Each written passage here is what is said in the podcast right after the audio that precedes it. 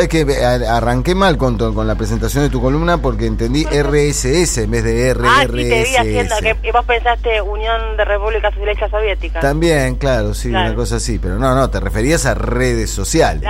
sí, claro, yo pongo así redes sociales, sí. sí pero a mí me pasa cuando me lo veo escrito a mí misma y me tira la medianera, ¿viste? Digo, ¡ay! Claro, me, me faltó repentización. Bueno, ¿cómo es este asunto, profe, de que estamos mejor preparados que algunos países centrales? Es una especulación, pero me parece que tiene su lógica en lo que digo, porque la, cuestión es así. Esta semana salieron, salen muchísimas notas, por supuesto, pero salieron especialmente dos notas que me interesan, eh, que me interesan especialmente, quiero decir, eh, sobre estos temas. Una salió en The Guardian, el diario británico, y otra en el New York Times. que plantean cuestiones vinculadas con las redes sociales y, la lógica de esas plataformas, que me parece que en Argentina tenemos como un, un, a favor este, para esta discusión. La cuestión es así. Eh, una periodista que se llama Caroline Cadwaller, pero bueno, no importa, no sé si la conocen, es una que eh, una periodista que escribe en The Guardian, que, que, fue una de las que hizo pública todo el escándalo de Cambridge Analytica con, con Facebook. Está como muy obsesionada con, con Facebook, especialmente por vivir ahí, con lo que pasó con el Brexit y todo eso, entonces tiene como uno se toma por los temas y está bien que así sea. Y eso plantea esta semana una nota muy eh, furiosa donde básicamente sus objetivos son, los objetos de su enojo son Facebook y los Estados Unidos de Trump. Entonces ya dice que eh, Facebook y los Estados Unidos hoy son eh, indivisibles, como que son una misma cuestión, y arranca así la nota, dice, en el 2016 no lo sabíamos, éramos inocentes. Todavía creíamos en las redes eh, creíamos que las redes sociales nos conectaban y que las conexiones eran buenas. Esa tecnología equivalía a progreso. Cuatro años después sabemos demasiado y resulta que no entendemos nada. Yo creo que, es verdad que estamos entendiendo poco de lo que pasa, pero también hay algo que eh, es donde empiezo a encontrar parte de los problemas de esta mirada, que no es la de la periodista, sino una matriz teórica de los países, digamos, ¿no? Eh, y que hay un planteo muy inocente en decir que eh, en el 2016 no sabíamos lo que pasaba y que ahora tenemos un problema. En el 2006 ya sabíamos que las redes sociales no eran ese espacio de la democracia que alguna vez alguien eh, eh, sugirió que podían ser, que era una falsa democracia que este, iguala para mal, en el sentido de que se pierde cualquier voz de autoridad en cualquier tema. Pensemos en la pandemia, lo que implica ese problema. Este, que ya sabíamos en 2016 que lo que algunos medios de comunicación llaman todavía la primavera árabe no había sido tal cosa, que fue una operación absolutamente armada con las redes sociales también y con los medios de comunicación también en el mundo árabe para derrocar gobiernos bastante a conveniencia de ese momento del poder de los Estados Unidos de, de aquellos años. Eh, también sabíamos que, que, hay una, un, ecosistema comunicacional nuevo este, a, partir de las redes sociales sumadas a la interacción de los medios de comunicación. O sea, hay un planteo ahí que desconoce un debate que en la Argentina sí pudimos dar, que tiene que ver con el poder de fuego de las plataformas de comunicación. El problema que tenemos en la Argentina es que seguimos equiparando redes sociales, plataformas de redes sociales con medios de comunicación. Pero lo que sí tenemos avanzado es que nosotros sí hablamos ya de lo que significa todo el debate sobre la libertad de expresión, de la no neutralidad de cualquier plataforma, se llame Clarín o se llame Facebook, de cómo hay lógicas propias en las plataformas de comunicación. Es decir, hay algo que está como impregnado en el discurso liberal de los Estados Unidos y también del Reino Unido que pareciera que pasa por encima de eso y hay como un capítulo que en ese enojo falta, digamos, de, de, explicar. Ella sigue insistiendo este, en que las redes sociales han sido un contagio, porque hace una analogía con la pandemia, y que este, han enfermado los espacios de información. Bueno, ahí también nosotros en la Argentina hemos discutido lo que implican este, cuando los medios de comunicación son los que divulgan estas informaciones falsas. Eh, entonces hay como una idea de que en esta nota hay una idea como que este el problema es la llegada de las redes sociales, que sí lo es, pero no que no existía un problema también en otras plataformas de comunicación como eran los medios de comunicación. Y el, y, el planteo termina, el de esta nota, en el que se, se sugiere como que Trump este, no los Estados Unidos, sino Trump, ahora plantea un problema y es que hay un individuo que usa el poder este, de las corporaciones para hacer daño a otros. O sea, el capítulo que falta ahí también decir es que, momentito, no se trata de voluntades de personas individuales de la política, o en todo caso no solamente, sino que hay corporaciones económicas que tienen un peso y un poder político. O sea, algo que para nosotros en nuestro debate es como un ABC, que ya dimos esa discusión, acá se lo pasa por encima.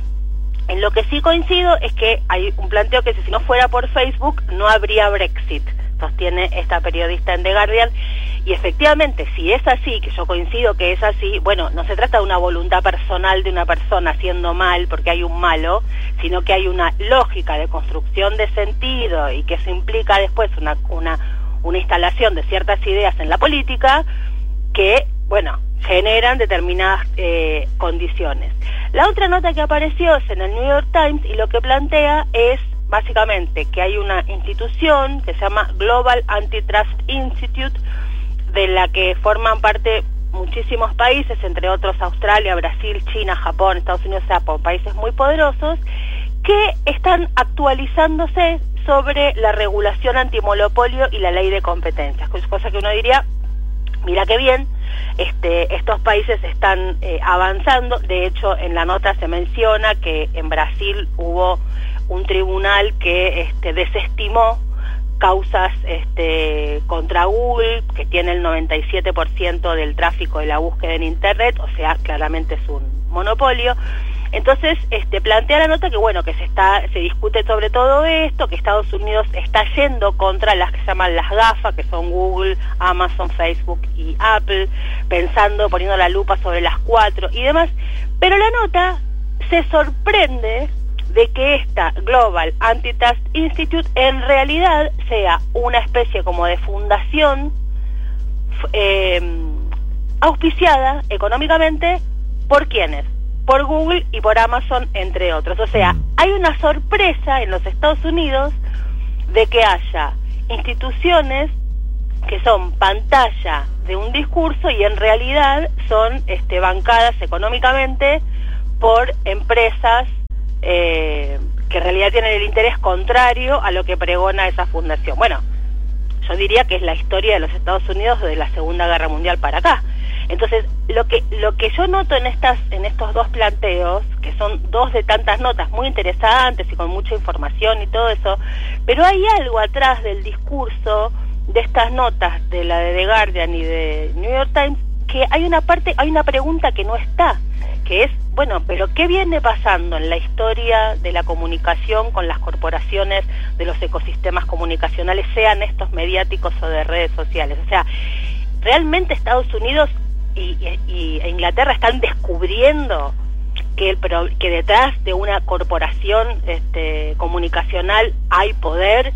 Como que uno medio como que se ve, cierta este, eh, inocencia en esto, porque hay una cosa como, y, yo sí creo que tiene que ver con una tradición tanto universitaria en la Argentina como con el debate que nosotros venimos dando, dando con el tema de la comunicación en la Argentina, que hay como una especie de Gramsci básico, digamos, el Instagramsci, que quiere fundar Toñetti, debería arrancar diciendo, mira, el poder es más poder cuando es poder más cultura, o sea, los verdaderos em, eh, eh, poderosos no son los que tienen más plata, son los que tienen más plata y moldean comportamientos culturales en la sociedad. Yo siempre pongo el mismo ejemplo. Techin como empresa es más poderosa que Clarín. Ahora, en términos en la historia política argentina es mucho más poderoso Clarín que Techin. O sea, no es solamente la cantidad de plata que hay en el cajero lo que implica el poder, sino cómo esa corporación va moldeando este, comportamientos sociales y eso implica, por supuesto, modificaciones en los comportamientos de la política. Entonces, yo lo que terminaría diciendo es que me parece que en Argentina este debate, yo estoy diciendo en esta columna cosas absolutamente obvias para los oyentes. Y, me parece que en las notas que leemos aparecen como un descubrimiento. Bueno, yo creo que en ese sentido tenemos como un tranco de avanzada respecto de debates en, en, otros lugares del mundo, con lo que hoy creo yo que tenemos que discutir, que son las plataformas este, porque son megacorporaciones mucho más poderosas que los medios de comunicación. Me parece a mí que lo que falta en la Argentina es entender que no son tres territorios de discusión, sino cuatro. La calle, el palacio, los medios de comunicación y las redes sociales, no como una extensión de los medios, sino como un territorio nuevo. Si entendemos eso, esos cuatro, con todo el, background que ya tenemos de debate político vinculado con esto, me parece que podemos dar un debate súper interesante y de avanzada, como vemos, para, para estar adelante de la discusión que se da en otros lugares del mundo. María, profesora, ¿me escucha? Hola, sí. ¿Me escucha, profesora? Por supuesto. Bueno, eh, una observación, de, estuve escuchando atentamente la, la columna. En el sentido, eh, vos decís que la Argentina un poco se, se, adelantó ese debate de poner en duda la, la imparcialidad, la ecuanimidad, la independencia de los medios de comunicación. ¿Es así?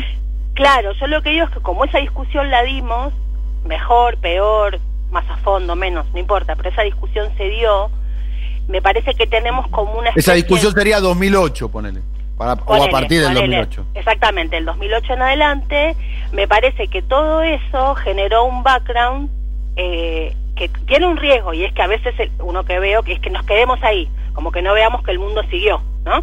Este, y que hay cosas nuevas para incorporar a ese debate.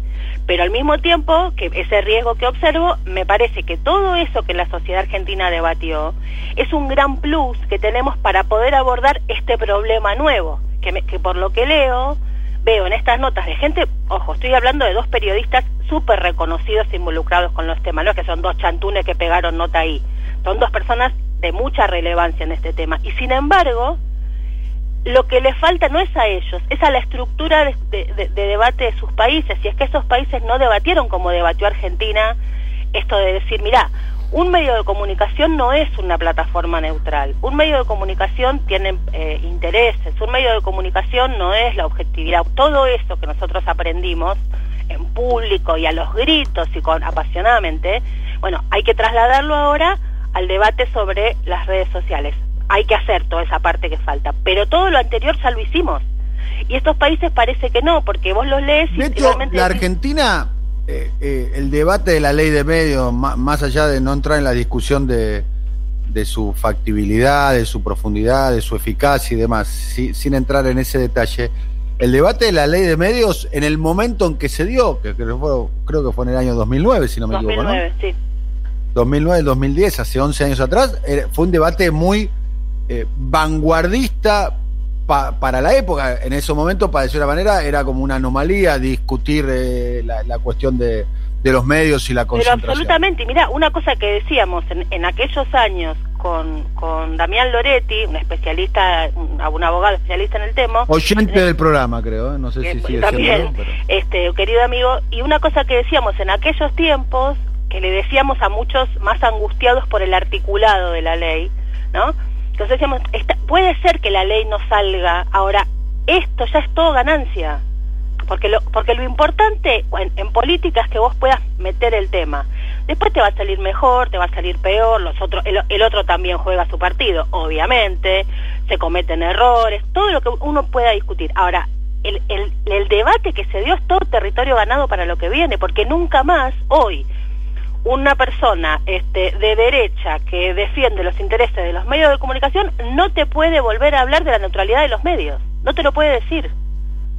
Entonces, incluso quien defiende los intereses esos no puede negar la existencia de la no neutralidad. Bueno, eso, es, y, en ese momento que hubo debates en todas partes, vinieron personas de, muchos lugares del mundo, este, con las que yo tuve la, posibilidad de juntarme y personas de Inglaterra y Estados Unidos también y que miraban, teóricos digamos, y que miraban asombrados lo que pasa, decían, decían en nuestro país esto nunca va a pasar.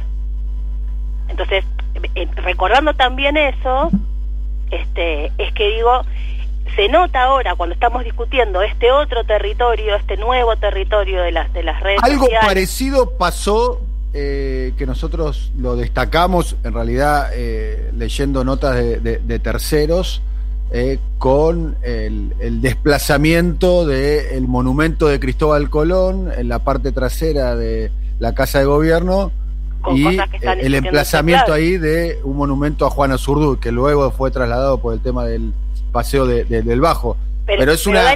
mira, acá en, esas cosas, uno porque a veces, viste, tienden, los argentinos somos muy, viste, como de autoflagelarnos y demás. Pero por ejemplo, vos ves lo que pasa, ahora hay un documental excelente en Netflix sobre el franquismo y sus desapariciones, digamos. Creo que se llama El silencio de los otros, algo así.